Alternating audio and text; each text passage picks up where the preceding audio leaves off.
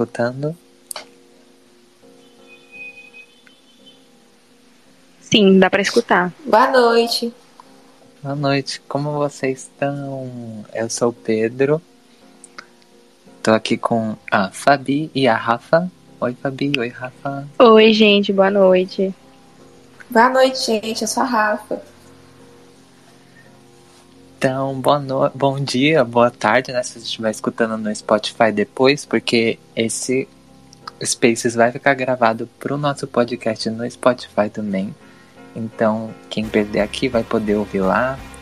Mas a gente vai estar sempre ao vivo aqui, às sextas. É, para vocês também poderem comentar com a hashtag Portal Podcast, se quiserem interagir com a gente. A gente vai sempre gravar esses episódios ao vivo para vocês. E hoje já é nosso segundo episódio. Fabi, você quer fazer as honras de apresentar qual que é a estrela do nosso segundo episódio hoje? Claro que eu quero, gente. Hoje a gente vai falar do maioral, né? Se não o maior, o A Rush of Blood to the Head e todo o conceito por trás da era. É a capa, né? Que é bem diferente. A gente vai falar sobre esse conceito, sobre o single, sobre o clipe, sobre tudo. Sim, esse é o favorito da Fabi, né? Pra quem não sabe. A Rush of Blood to the Head, o segundo álbum de estúdio do Coldplay. A gente vai falar dele hoje. Então vamos começar, né? Já a Rush of Blood que já vai fazer 20 anos esse ano, gente. Em agosto já vai fazer 20 anos. Foi lançado em 26 de agosto de 2002.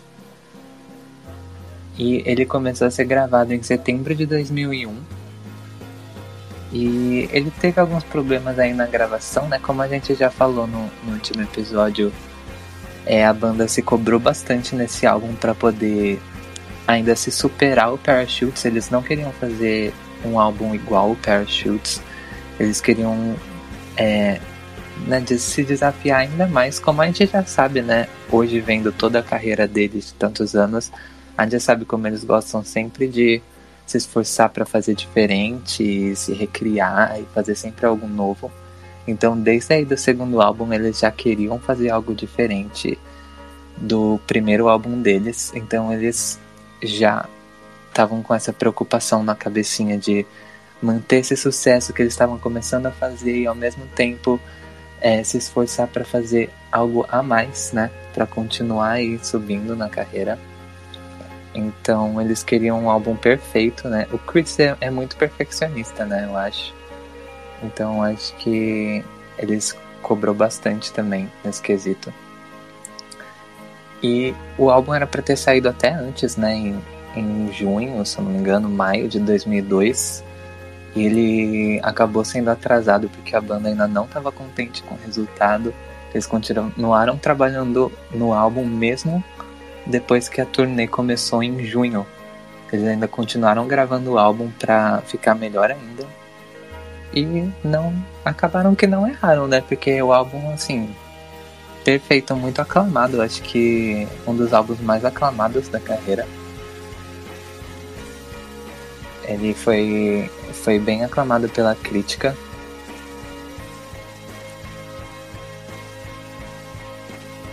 Ele já vendeu mais de 17 milhões de cópias hoje. E ele conseguiu a posição, a primeira posição nos, nas paradas na Inglaterra e a quinta posição nas paradas dos Estados Unidos. Foi quando eles começaram a aparecer mais assim nos Estados Unidos. Parachutes ainda não apareceu tanto. Na Inglaterra já foi bastante sucesso. Parachutes já tinha sido é, number one né, nas paradas. E eles ainda tinham bastante espaço para conquistar nos Estados Unidos, então na que de certa forma era uma preocupação deles, né? Porque a certo ponto fazer esse sucesso nos Estados Unidos é o que acaba abrindo para essa carreira mais mundial. Então, nessa época também eles começaram a se esforçar bastante para para tentar vender nos Estados Unidos e aparecer e fazer turnê lá. E acabou que eles conseguiram, porque foi uma boa posição, né? O álbum conseguiu o quinto lugar nas paradas. E eles é, fizeram uma grande turnê pelos Estados Unidos em 2003 e conheceram nessa época também o Dave Holmes, que acabou se tornando o manager deles no lugar do Phil, é, que cuidou dessa parte mais técnica, assim, né, dessa divulgação, porque o Phil ele não era, né, ele meio que acabou estudando ali, ele era amigo do Chris, ele acabou se envolvendo com a banda no primeiro álbum, financiou a gravação do primeiro EP deles ele acabou ali né, se misturando e virando empresário da banda meio que quase sem querer. E aí ele queria essa ajuda extra, principalmente nos Estados Unidos, porque o Phil não sabia promover um álbum né, no, em outro continente.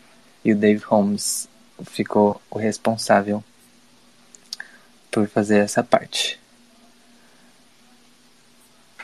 Inclusive, comentando sobre a questão do perfeccionismo da banda, sobre o álbum, é até aquela questão, né, que eles já estavam começando a descartar muita música, porque parece que é sempre um costume da banda, né, descartar tanta música, que nem a gente falou no episódio passado, que tem muito álbum com muita música descartada que provavelmente não vai ouvir, porque a banda tem um tem um padrão bem específico para as músicas deles. Inclusive no A Rush of Blood, é, provavelmente foi umas 20 músicas descartadas, pelo que o falou numa entrevista. Assim, eles, eles descartaram aparentemente mais de 20 músicas, né? Pra, porque ela, elas eram muito parecidas com Parachutes. O Chris já, já não gostou e a banda também. E acabaram descartando só por ser mais parecida com Parachutes. Eles queriam fazer algo diferente. Inclusive, muitas músicas fica, acabam ficando em demo, né, deles. E Clocks era uma música que tava em demo e o Phil que insistiu pra, pra eles terminarem, que ele ficou, não, essa aqui é boa, vocês têm que terminar. E acabou que é uma das músicas mais aclamadas também da, da carreira, né, Clocks. Imagina só, né, se o Phil não tivesse intervido, Clocks nunca teria saído. Imagina um dos grandes hits da banda, né? Nossa, que é praticamente uma das músicas mais famosas deles, né? Que nem no, no Armored of Blood tem muita música famosa, tanto que é The Scientist, Clocks. Imagina se não tivesse saído. Gente. Pois é, inclusive virou até trend aqui no, lá no Instagram, que eles começaram a fazer uma trend com a música Clocks e com o passar da batida da bateria, passava um monte de fotos das pessoas decorrer do ano de 2021. Essa música é bem clássica já hoje, né? A Rush of Blood tem, né? É, tem, mesmo hoje, né? 20 anos depois do lançamento do álbum, eles continuam com essas músicas na setlist. Várias do A Rush of Blood, Clocks, The Scientist e My Place, que eles cantam até hoje. Então, é um, né, são músicas muito icônicas.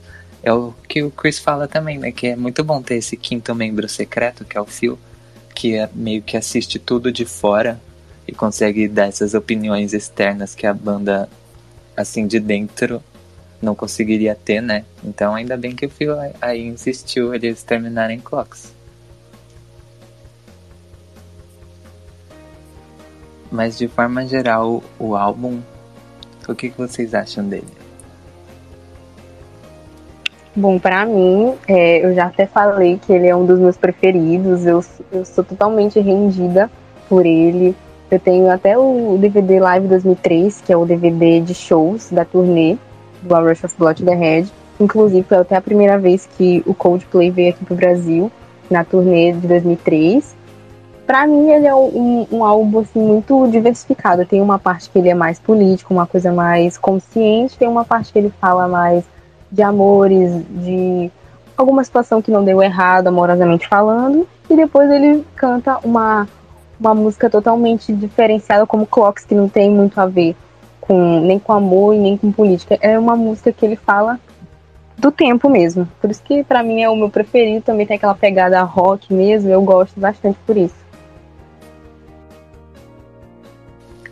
Assim, ó, o A Rush of Blood, ele é, ele é mais rockzinho, né? O, o Parachutes, ele é mais, tipo, aconchegante, assim, mais, mais acústico.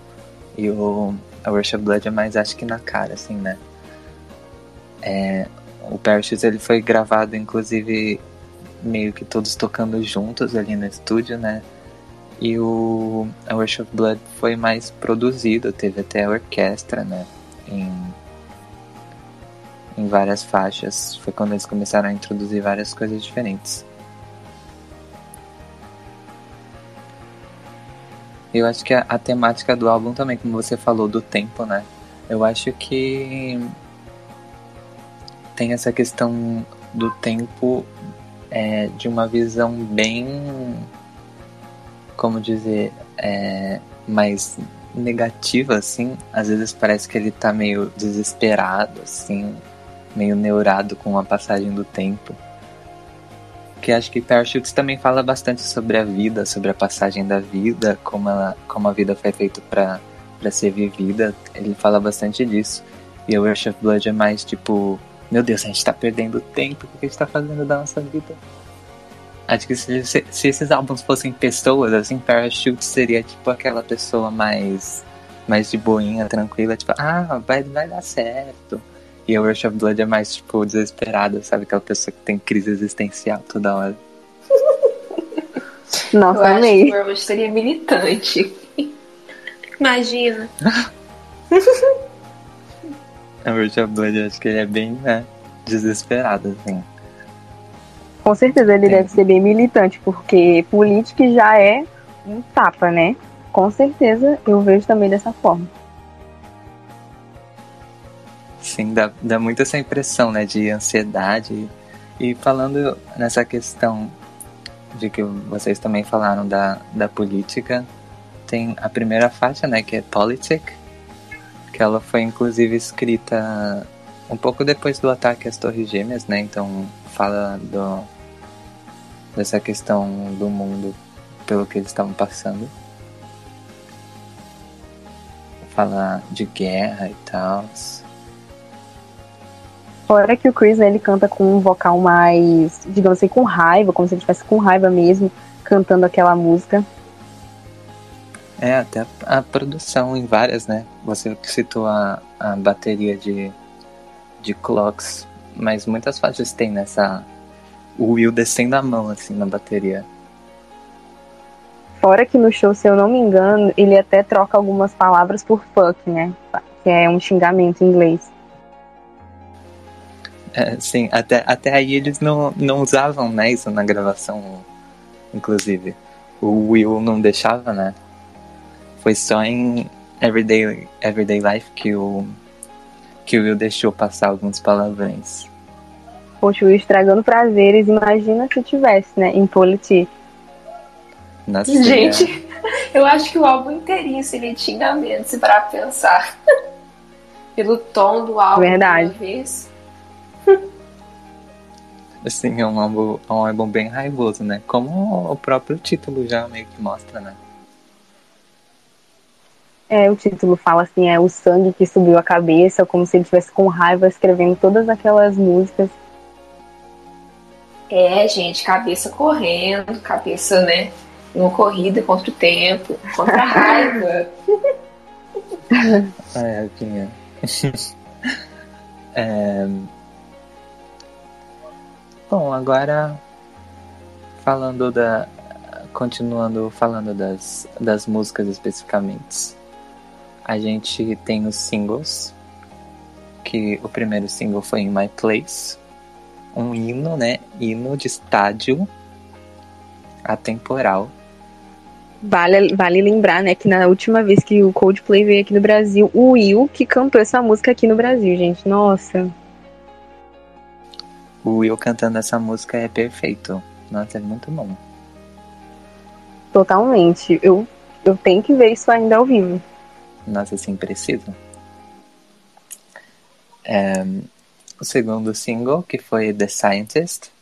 Depois tivemos Clocks. E por último, God Put a Smile Upon Your Face. Qual que é o single favorito de vocês?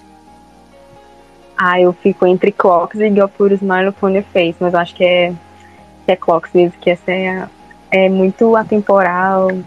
Não tem como escolher. É, Clocks é muito atemporal mesmo. Eu, eu sou muito fã pessoalmente de In My Place porque eu não sei, dá tipo aquela vontade de, de gritar, assim, sabe? De cantar. Ai, olha, gente, pra mim eu fico igual por esse mal quando eu fez, porque não tem jeito.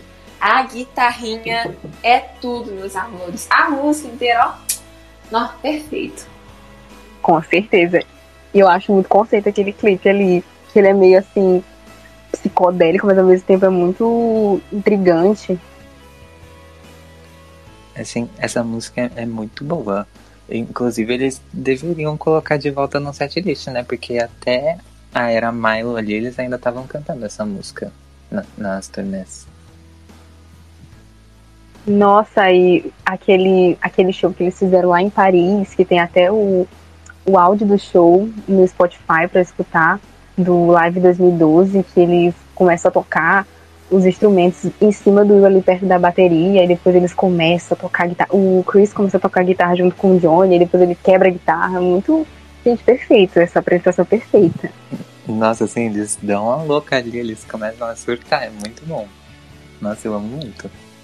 Nossa, inclusive, Sim. eles deveriam fazer as versões mais no show, porque, gente, imagina isso no Rock in Rio. Gente, seria um surto. Isso aí é a cara do Rock in Rio, gente. É a cara do Rock in Rio. É não cara. tem como. Se não entrar na setlist, gente, pode voltar, pode voltar para Londres. não deixe vocês saírem do Brasil enquanto vocês não tocarem. Tem também. Desculpa, Rafa, pode falar. Não, vou falar. não, o que eu ia falar é que tem também várias músicas, né, esquecidas ali no, nos B-sides. Nossa, os B-sides são perfeitos. Bom ponto. Nossa, inclusive, eu acho que é o álbum mais, sabe? Tipo assim, que deveria ter mais atenção em relação aos B-sides, porque, gente, na minha opinião, para mim, esse álbum tem os melhores B-sides, tipo, até não tem como, sabe? Tem, sei lá, Animals, gente, Animals. Como é que. Até ontem tinha gente que não sabia da existência dessa música. Como é que eles deixam de lado? É injustiça. Verdade, eles deixaram muito de lado. Principalmente o One I Love, a Runaway. Essas músicas são perfeitas. Não sei porque não entrou no álbum mesmo como single. Seria. É muito cara de single essas músicas. É, o, a, a minha favorita é Crystal Waves. Eu amo muito. Nossa, como pude esquecer dessa? Essa daí também é maravilhosa. Crystal Waves é muito boa. Inclusive, acho que é o episódio favorito do Phil, se eu não me engano. Eu acho que ele falou isso uma vez. Foi, ele falou, acho que foi em 2020 que algum fã perguntou e ele disse que era esse. É. Isso mesmo, no, aqui no Twitter, né, ele falou. E tem também até a música que nem tem versão de estúdio, né? Que é Moses, que foi no, lançada pro, pro Live 2003, de 2003, da turnê. Sim, eles cantaram no Live 2003, logo depois de One I Love. Ele também canta o One I Love, que é um B-side, no, no Live 2003, tá lá no DVD. Sim, é, pelo menos é. Deram uma atençãozinha. Algumas misérias pra gente. E se eu não me engano, a, o nome do filho dele, Moses, foi inspirado nessa música, não, não tenho certeza. É, eu acho que Moses ele escreveu quando ele conheceu a Gwyneth, né, que é a ex-mulher dele, mãe dos filhos dele, e ele escreveu essa música e a, que se chama Moses e acabou se tornando o nome do filho dele, né, o filho mais novo.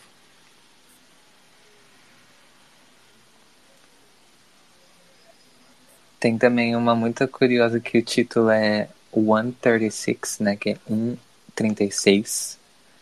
Que é o nome da faixa é por causa do primeiro single da carreira deles, o Brothers and Sisters, que é o, o single de estreia deles na carreira, que originalmente tinha 1 minuto e 36 segundos. E acabou virando o título dessa música também. Tem bastante títulos curiosos, na verdade. Até Amsterdã, por exemplo, que se chama Amsterdã porque eles escreveram em Amsterdã. Gente, ai, eu vou ter que falar essa música. É a minha preferida do álbum. Nossa, essa música ela tem um é ar assim, de serenidade. e ao mesmo tempo fala de um, uma coisa meio triste, mas também no final tem um rock. É, um, é uma farofa, né? E é perfeita.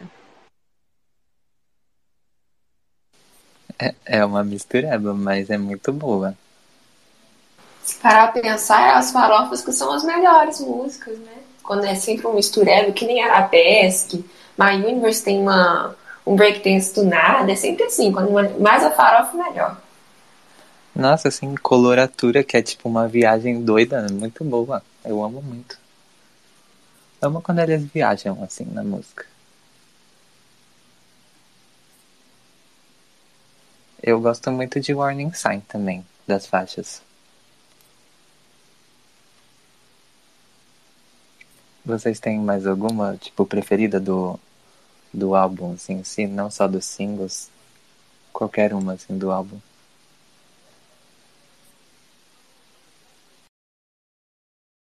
Só dos singles? Qualquer uma, assim, do álbum.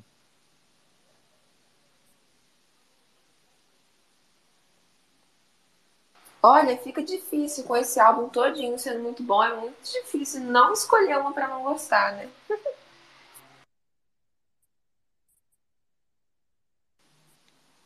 É, realmente só tem hinos nesse álbum.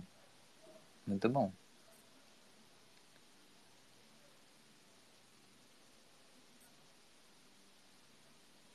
É, e falando aí da.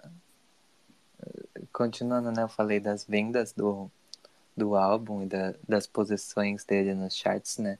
Mas o, ele foi um álbum bem premiado também, além de ser aclamado pela crítica. Ele conseguiu três Grammys e dois Brits. Até hoje eles, eles são reizinhos do, do Brits. E aí eles começaram a, a cole, começaram a coleção, né? Começaram a fazer coleção já que Parachutes já tinha ganhado Grammys e Brits e eles ganhado Grammys e Brits e eles ainda conseguiram mais pelo segundo álbum que é um feito incrível para uma banda assim do do Reino Unido né que tá chegando nos Estados Unidos e eles conseguirem arrasar assim no Grammy que na época eles ainda eram indicados em categoria alternativa e tal eles eram ainda mais algo fora do mainstream, assim, no geral.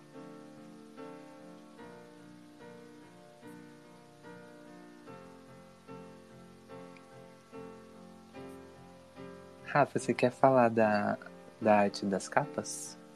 Você Adoro. que é nossa artista? Quero sim, eu tô ansiosa para falar disso. Pois bem, o álbum, né, que tem aquela capa icônica que você bate o olho e você para pra pensar que é sobre, né, Coldplay, a Rush of Blood. Na verdade, tem uma história muito engraçada. No álbum passado, é, em Parachutes, né, a banda acabou fazendo a própria arte do, da capa do álbum, mas acabou que pro Rush eles realmente pediram para uma pessoa fazer. Só que eles não pediram para alguém fazer. Tinha uma revista que eles viram de um fotógrafo, né, que ele até hoje está em atividade, fotografando, que eles viram como que a, o fotógrafo fez a capa do álbum. Pra verdade, não foi pra revista, né? Que eles pegaram uma modelo, pintaram ela de várias cores e eles tentaram colocá-la numa impressora 3D, sabe? De pegar a foto, imprimir ela. Só que com a tecnologia meio arcaica daquela época, não vamos, né, ser tão rudes, mas já sendo, Acabou que só parece que ela saiu meio cortada, como se fosse passando uma lâmina na cabeça dela. E aí o Chris e a banda, eles viram essa foto e eles na hora pensaram, poxa, é a cara do nosso álbum. Tanto é que eles pediram, né, permissão para o fotógrafo para usar a foto. E hoje é isso aí, essa foto conceito desse álbum conceito. Muito conceitual. Eu demorei mais tempo do que eu me orgulho dizer para conseguir enxergar todas as cabeças. Porque em todos, em todos os singles é nessa cabeça assim, estourada, cortada e tal.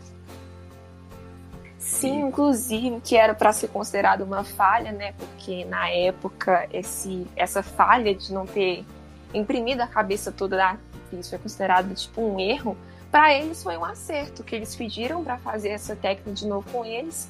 Só que realmente tem umas fotos que é horrível distinguir quem é quem. Mas olhar com um pouquinho de, de maldade, dá pra você enxergar alguma coisa.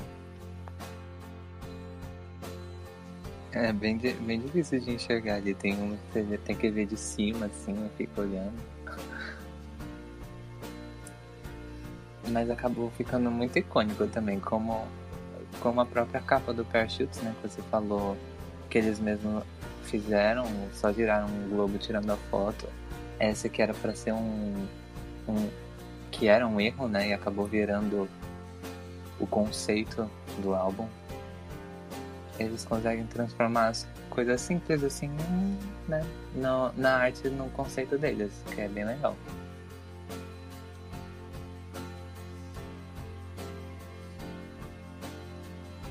E tem comentários aqui. Silva, obrigado por interagir com a gente, tá aqui ouvindo a gente.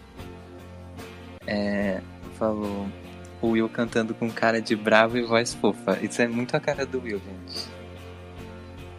A gente comenta que ele é só um ursinho bravo. Ele tem toda aquela braveza, mas no fundo ele é um amorzinho.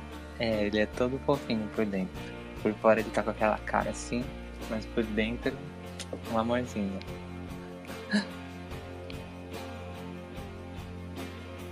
E também falou, Clocks é uma simplicidade no arranjo, mesmo simples entrega tudo. Nossa, assim, porque o arranjo assim, é, ele é bem constante, né? Mas tem esse movimento, a música é, é, é muito muito icônico. E o piano, acho que é uma coisa que todo mundo quer, né? Aprender a tocar o, o piano. Um monte de gente quer começar a aprender piano para aprender a tocar clocks. Inclusive, se parar pra pensar, todo estudante de teclado ou de alguém que já tenha interessado por música, né? Sempre vai ter escutado clocks porque clocks é bem facinho né? Porque apesar de ser bem simples, né? Se você for tocar no teclado, você vai ver que você muda pouca coisa, é bem simples mesmo. Mas na simplicidade eles conseguiram entregar um hit que até hoje é um hit, né? Bem servido. É muito. Isso é muito legal como os artistas conseguem encontrar na simplicidade toda essa toda essa arte.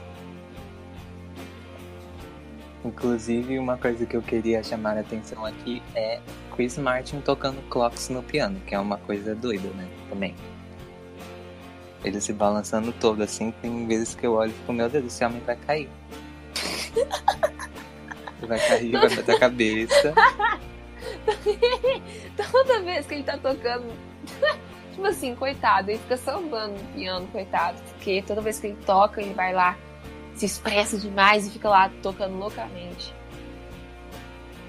Sim, ainda, ainda às vezes ele tá tipo num banquinho mais acima.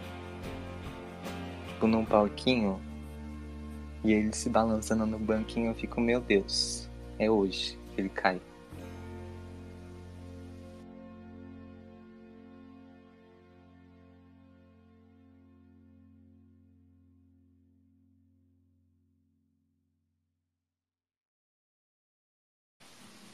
Dá um desespero, dá um desespero, não vou mentir. Mas, né, tá aí até hoje se balançando. Muito bem, sadio. Eu acho que, inclusive, de tanto ele ficar se balançando, pulando nos shows com tanta energia, que até hoje ele não tem, não tem problema nas costas, tá bem, bem em forma, tá em dia. Porque, nossa, é tanta energia para um homem só. Nossa, é muita energia, eu fico de cara. Nossa, como é que tem tanta energia, assim? A, a minha avó, ela ama Coldplay também, né? E, e ela fica desesperada. Ela fala assim, meu Deus, ele vai cair. Ela fica, assim, eu, eu mostro os vídeos pra ela e tal, ela fica desesperada. Tipo, desesperada mesmo. E aí ele dá aqueles pulos, né? Ele está correndo na, na passarela do palco e pula. Eu fico, meu Deus. Gente, eu acho que ele tem mais energia do que eu. E eu sou, tipo assim, acho que triplo, sei lá, mais nova que ele, porque não é possível. ele correndo no palco, pulando, gritando, dando uns no show dele. E, e, e, eu não consigo acompanhar nem um pouquinho. Qual que, é o, qual que é o segredo desse homem, gente? É muita energia. Como, como pode? Não é possível. Sim, ele, ele pingando, né? Encharcado, mas continua lá. Balançando a cabeça a cadeira, pulando, se jogando, dá cambalhota. E é, o que eu tenho visto também muita gente falando esses, esses últimos tempos, que eu vi muito tweet esse, esse mês, assim, eu vi tweet e reels disso também, é do clipe de The Scientist, que é algo muito icônico também. Que de certa forma, no fundo, assim, é meio simples, mas acabou virando muito icônico. É, muitas pessoas ainda não sabem, né, a, a história por trás da produção do clipe que o Chris teve que aprender a cantar a música de trás para frente, porque o clipe ele foi gravado, né, no no, no sentido normal e foi depois eles trocaram, né, para o vídeo to tocar de trás para frente. Só que a boca do Chris tinha que mexer exatamente ali nas palavras da música mesmo o vídeo estando de trás para frente. Então ele teve que aprender a cantar a música de trás para frente para que quando invertesse no vídeo a boca dele se mexesse certo. Tanto é que ele tá fazendo isso até hoje, né? Se olhar lá no álbum novo, em Higher Power, que ele também canta de trás para frente. Eu acho que, inclusive, o álbum novo, eu acho que é tipo olhando para trás de todos os álbuns, sempre tem um elementozinho de cada álbum e você nem percebe que nem essa coisa de cantar de trás para frente, que é lá The Rush of Blood. Eu acho que é muito interessante da parte dele. Inclusive é muito difícil. Imagina cantar uma música inteira, né? não foi nem um pedaço como em Higher Power, foi tipo assim, a música toda. Imagina quão difícil que foi. Imagina, né, pra época ele ter aprendido todo de trás para frente, ter treinado, e isso foi em menos de um mês, né? Sim, não entra nem na minha cabeça, eu não teria essa capacidade de, de aprender a cantar um negócio de trás pra frente. Ele até canta um pedacinho lá na entrevista, né? Numa entrevista que ele conta disso e ele canta de trás pra frente. Eu fico, gente. Como? Como? Apenas como?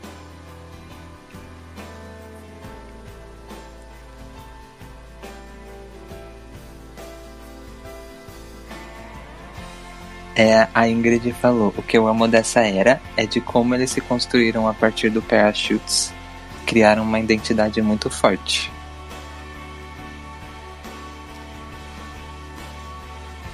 Sim, verdade. Inclusive, o Parachutes tem aquela coisa mais suavezinha, mais confortável.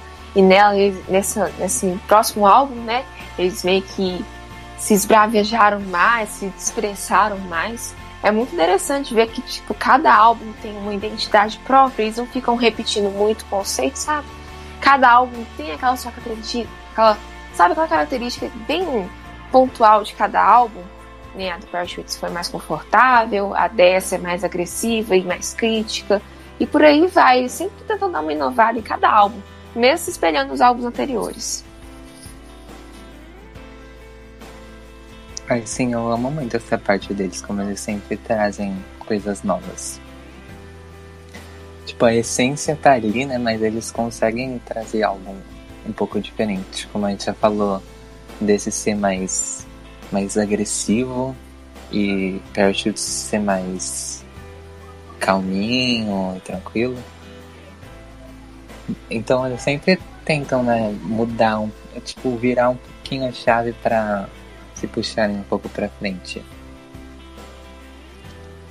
É, e uma coisa que eu lembrei também foi do Chris contando que quando eles foram para os Estados Unidos, eles foram colocados num festival para tocar e eles tocaram tipo entre bandas de rock pesado e ninguém conhecia eles nos Estados Unidos e o Chris, tem até o vídeo do Chris falando com a plateia, né? Ah, quem é que tem o nosso álbum? E tipo, uma pessoa levanta a mão, tadinhos.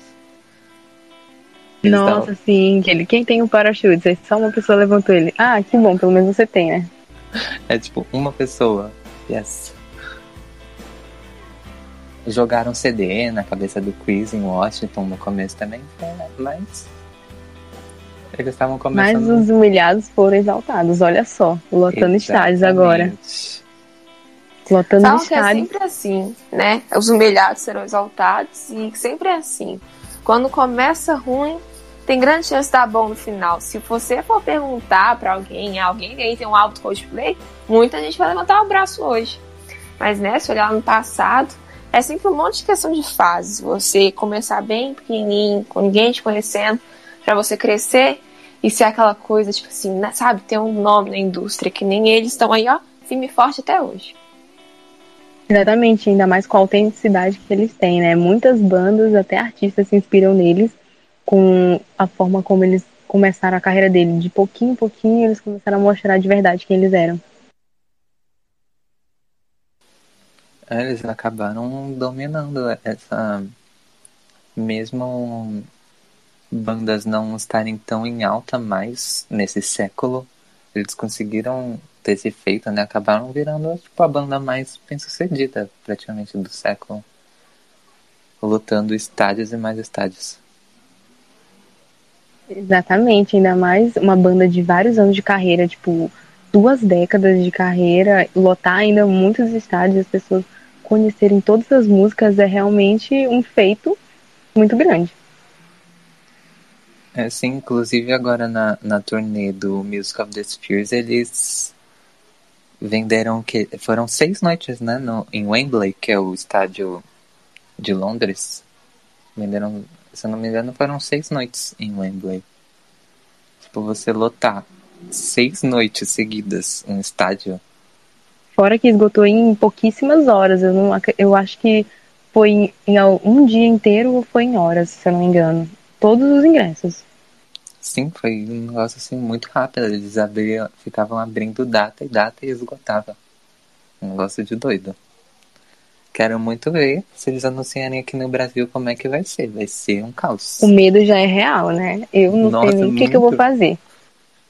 Nossa, eu tô, eu tô morrendo de medo. Porque se gente, eu não conseguisse ingresso. Fala não, gente, pelo amor de Deus, eu sou fraca. Vamos mudar de assunto, por favor?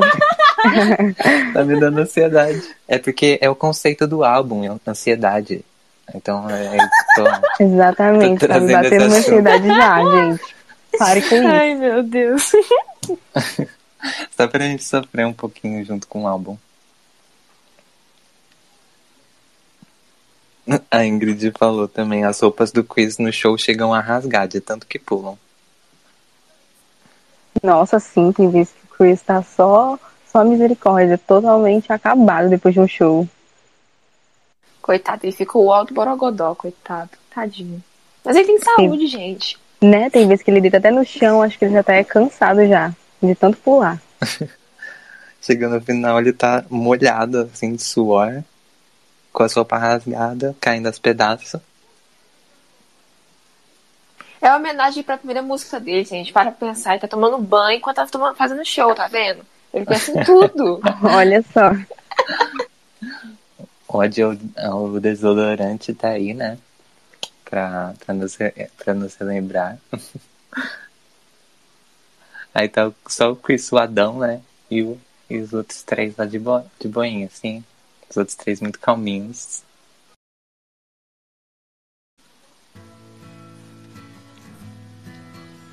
O Guy de jaqueta no show inteiro e numa gota de suor. O ah, Chris com aquelas blusinhas, gente. Morrendo. A serenidade dele durante o show, pelo amor de Deus. O Guy fica só ali no. Só, só batendo o pezinho, né? Já viram? Ele fica só batendo o pezinho. Bem tranquilo. E sorrindo ah, é aquele fofo, gente. bonitinho. Ele fica lá sorrindo do bichinho. Coisa fofa. ah, é Sim. muito fofo, né, gente? É uma música que eu acho assim, se adiantando um pouco, né? Mas já que a gente tá falando, uma música que eu acho a cara do Guy, desse, desse posicionamento do Guy é Magic. Eu lembro automaticamente dele. Dele se mexendo, assim, batendo o pezinho. Nossa, lembrei aqui de quando ele começou a tocar harpa laser durante a turnê de Ghost Stories, né? Nossa, pra mim é, é muito bonito esse momento quando ele começa a tocar harpa laser, o público começa a gritar, é muito maravilhoso. Nossa, sim, isso é muito legal, como eles também. A gente falou muito disso hoje, de deles sempre inovando, né? E esse da harpa laser é muito legal também. Aí Assim, bom, mas não vou, não vou pular assim por cima das coisas, né? Porque se deixar eu falar de Ghost Stories, eu fico aqui até. Verdade, gente. Quando chegar no episódio de Ghost Stories, vai estar eu e a Rafinha aqui no caos. O surto coletivo. Muito surto. A Ingrid também ela lembrou do Behind the Scenes do Live 2003 com o selinho do Chris e do Johnny. É, gente, a fanfic começa desde cedo, hein? Desde a fanfic cedo. começou ali. Os fanfiqueiros de plantão começou lá em 2003. é, Rita, se você chipa Bucking. Pois é, e ainda lembrei daquela cena do Guy jogando a bola em cima no telhado, bem, bem molecão. o Guy eu acho que tem esse jeito meio molecão, parece às vezes. E falando de Bucking, nada tira da minha cabeça que Green Eyes foi feita pro Johnny. Pra mim é, é Nem isso. na minha, pra mim é ele que é o dono da música, acabou. Exatamente, pra mim Chris fez essa, fez essa música assim, pensou no Johnny, falou o que, que eu posso falar pro Johnny, vou botar tudo aqui. Ah, gente, mas quem não escreveria uma música pro Johnny, né? Tipo, aquele homem, ó, perfeito, coisa mais linda, tico, talentoso. Quem não ia escrever? Ele é muito amorzinho, né? Ele é muito de boa. A amizade dele com o Chris é tudo. Os vídeos dos dois, entrevista, assim, essas coisas. O Chris só brincando e o Johnny só se mijando de rir, né? Ai, gente, queria, viu? Nossa, imagina ter uma amizade que nem eles. Que nem a banda todas para pensar, né? Porque o relacionamento deles é muito saudável, é bem eles são bem entrosados, bem unidinhos. Dá, dá uma tristeza de não ter uma amizade igual. O Johnny é aquele que sorri de tudo. Tu tá falando qualquer coisa, ele tá sorrindo. Sim, ele tem muito essa cara de que só dá risada. Eu sou meio assim às vezes também, pra falar a verdade. Então eu entendo muito bem.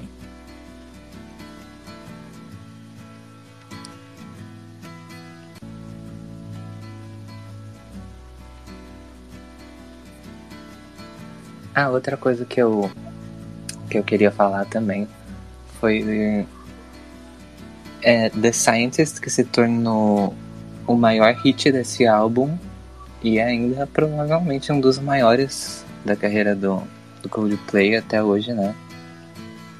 É, que foi uma música que surgiu meio do nada também. O, o Chris ficou sozinho no estúdio um fim de semana e ele compôs a música de cabo a rabo e fez uma demo ali na hora e eles acabaram mantendo isso, essa, essa primeira gravação. Acho isso inclusive, muito legal. Inclusive, até no documentário, a Head Full of Dreams passa a cena do Chris tocando a demo pro, pro Guy pra perguntar o que, que ele achou. E o Chris, como sempre, né, com aquele pessimismo, ele falando, nossa, tá uma bosta, odiei, só tava perfeito. Tadinho. É muito bom, né, gente? É, mas ainda bem que ele. Porque eu falei isso no, na, na semana passada também, no último episódio, de que como cada membro tem meio que a sua função. E eles estão lá para se ajudar. Isso é muito fofo.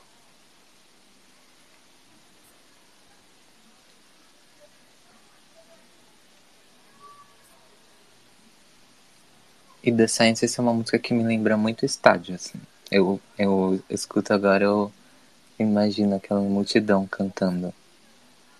Que é muito icônico. Com certeza, na verdade, muitas músicas desse álbum é muito de estádio, né? Principalmente em My Place, que a galera toda faz aquele coro. Com certeza. Sim, total. Ai, gente, The Scientist em show é tipo assim, aquele hino pra você parar, respirar e chorar tudo que você não chorou num ano só, porque não tem como. Você lembra lá, você vê o povo cantando. E... Como é que você não chora? Não tem jeito. É música perfeita para estádio para chorar. Verdade, tem que ter emocional para escutar isso aí ao vivo. Tem que ter mesmo. Inclusive, às vezes a gente fala, né? Ai, nossa, saturou, nossa, não aguento mais. Mas chega na hora, começa já, a gente já fica assim, né? Já dá aquele negócio. Eu sou assim. Eu sou muito assim.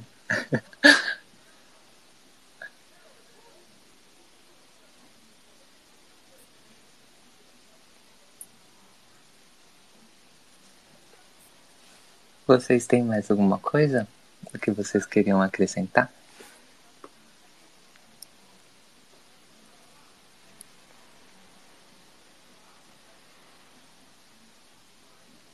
Hum, até que não, a gente, a gente acredita. É, a gente falou bastante coisa aqui, né? É um álbum perfeito. Tem mais nada pra falar, não. Perfeição, acabou, tem jeito. Acredito que a gente esqueceu de falar da parte que eles vieram pro Brasil. É ah, a gente comentou, mas a gente não falou muito bem, né? Acho que, ó, é um, bem, é um bom ponto pra gente já comentar, né? Pra gente mandar um sinal telepático pra banda. Pra eles vierem fazer show aqui no Brasil, não ficar só no Rock Mandar uma indireta pra eles, mandar né? Mandar uma indireta, porque, ó, já no já no Rush of Blood deu aquela coisa com, sabe, os outros álbuns também, ó. É indireta, viu? É indireta. Sim, por favor, vamos canalizar. Canalizar essa energia. Mas ainda vai vir, gente, o anúncio da, da turnê do Music of the Spheres. Ainda acredito. Verdade, Coldplay nunca desiste. Sim, é que em São Paulo eles vão lotar muito, porque na, na, na turnê de. Ai, medo. A Raffle of Dream já foram três noites, né? No, no total da turnê, só em São Paulo. Agora eles venderiam quatro noites, tranquilo.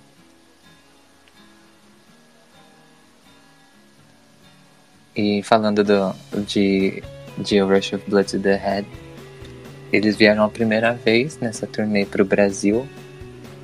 Eles vieram em, em 2003, né? Em, em setembro, vieram para São Paulo e para o Rio. Eles ainda não tocavam em estádio, né? Mas já começaram a vir logo no começo para para América Latina, que foi bem legal. Inclusive, se eu não me engano, quando eles fizeram shows aqui no Brasil, esgotou todos os ingressos. Isso pro segundo álbum. Imagina nos próximos. É o poder da banda, sabe? Exatamente. Acho que logo depois disso eles começaram a tocar em estádios, né? Sim, acho que foi até na Via Funchal, não foi? Que eles apresentaram em São Paulo, no Rio de Janeiro, não lembro já foi. Sim, foi. foi. É, sim, é, é, em São Paulo, Via Funchal, aí na. Acho que na turnê do Viva, eles já tocaram no estádio do Morumbi. Nossa, eu lembro. Eu lembro não, na verdade, né? Eu pesquisei e eu vi que saiu em várias revistas e jornais que o Coldplay estaria fazendo show na Via Funchal. Foi até bastante divulgado. Pois é, gente, não tem como. É a banda do milênio, é uma banda de sucesso, não tem como discutir, não tem como negar. Se não a maior, né? Já nesse álbum, eles já tocaram pela segunda vez, né, no, no Glastonbury, que é o, o, maior festival de música da Inglaterra. Sim, eles são os queridinhos de lá, né? Se parar a pensar, toda vez eles estão lá tocando. Nem da última vez. É, inclusive, é, inclusive, o Chris diz que é o melhor lugar que ele toca, que ele ama tocar lá. Lá no Glastonbury aqui no Brasil. Será? É. é, eles falam, né, que, que é a, meio que a casa deles, porque foi um dos primeiros lugares que acolheu eles. Logo no comecinho da carreira eles já estavam tocando lá. Então acho que eles, é um lugar que eles se sentem bastante à vontade. Eu não tenho mais. Vocês têm mais alguma coisa para vocês querem falar? Eu tenho. Diga. Tchau, perfeito. Só isso. É perfeito. Muito bom. Resumindo, o episódio de hoje, álbum perfeito, aclamado e na E o maior, o maior da carreira, hein? então é isso, gente. É... Agora a gente vai. A gente terminou já mais uma era. Depois dessa. Depois de A Rush of Blood, eles começaram a cruzar meio que a barreira do mainstream. A mídia começou a, a focar bastante neles. É, ainda mais o Chris, né, começando a namorar uma atriz dos Estados Unidos e eles começando a fazer sucesso lá, a mídia começou a pegar pesado com eles, o que acabou aumentando ainda mais a, a ansiedade do Chris com essa, com essa noia de fazer o álbum perfeito e a, e a banda, o, o Johnny, o Guy e o Will também sentindo isso, mesmo eles não sendo ah, o vocalista que está ali na frente, eles acabaram começando a ver como funciona né, esse, essa, essa mídia aí da, da fama, vamos dizer, e acabaram se sentindo meio que de lado às vezes, porque a mídia foca muito no Chris, né? Eles acabaram às vezes se sentindo excluídos e começaram a receber, receber depois crítica de tudo quanto é tipo. Isso acabou pesando na cabecinha deles. Eles que já têm esse perfeccionismo natural. E aí o que foi levando pro nosso terceiro álbum, né? O X and Y, que vai ser o episódio da semana que vem. Então não percam.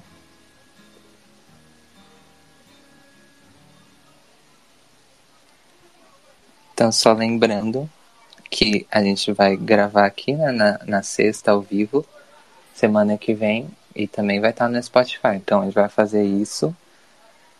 Às sextas a gente grava no Spaces, no Twitter, ao vivo. Vocês podem comentar com a gente, com a tag. E. E depois o episódio vai ficar disponível para no, no Spotify, se você perder ou se você quiser escutar alguma coisa, vai estar tá lá no Spotify. Já estão até pedindo aqui no Deezer, gente. Sim, comentaram com a gente para fazer no Deezer também. A gente não tinha parado para pensar nisso. Então já é uma oportunidade, hein, gente? Vamos, vamos sim, vamos colocar. Já, já é um sucesso mundial, né? O Portal Podcast. Sim, a gente é maior até que o Coldplay, viu? Olha só, indireto, pra eles virem. Os maiorais. Gente. Isso, gente. Arrasamos, viu? Fio, nota, nota o podcast. Pois é, a gente tá pedindo pra ele notar. A gente, ó, tem milênios. É um boicote com os O Fio totalmente desumilde. Totalmente. Ele só fica falando gringo. A gente tá de olho nele, é. tá? Fala pois mesmo, é. fala mesmo. Fala. Maceta, Rafinha, maceta. Sim, Silva, na semana que vem teremos episódios sobre X and Y. A gente vai fazer é, um mês sim, um mês não. Então vai ser um mês todas as sextas, no caso agora fevereiro as sextas. Cada episódio vai ser uma era e depois um mês sem nada e no próximo mês a gente volta e continua. Então é isso, gente. Obrigado. Obrigado, Rafa. Obrigado, Fabi por mais uma, um episódio. Sim, gente, obrigado. Boa noite. Exato. Boa noite, gente. Deem stream na Rush pra, né? Com certeza. Taca stream na lenda. Taca stream. Muito stream, vamos lá, gente. The Scientist já chegou a um bilhão, hein? Vamos continuar no Spotify. O próximo tem que ser igual por Smartphone fez. Então é isso, gente. Obrigado, boa noite.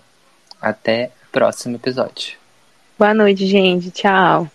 Tchau. Tchau, gente. Boa noite.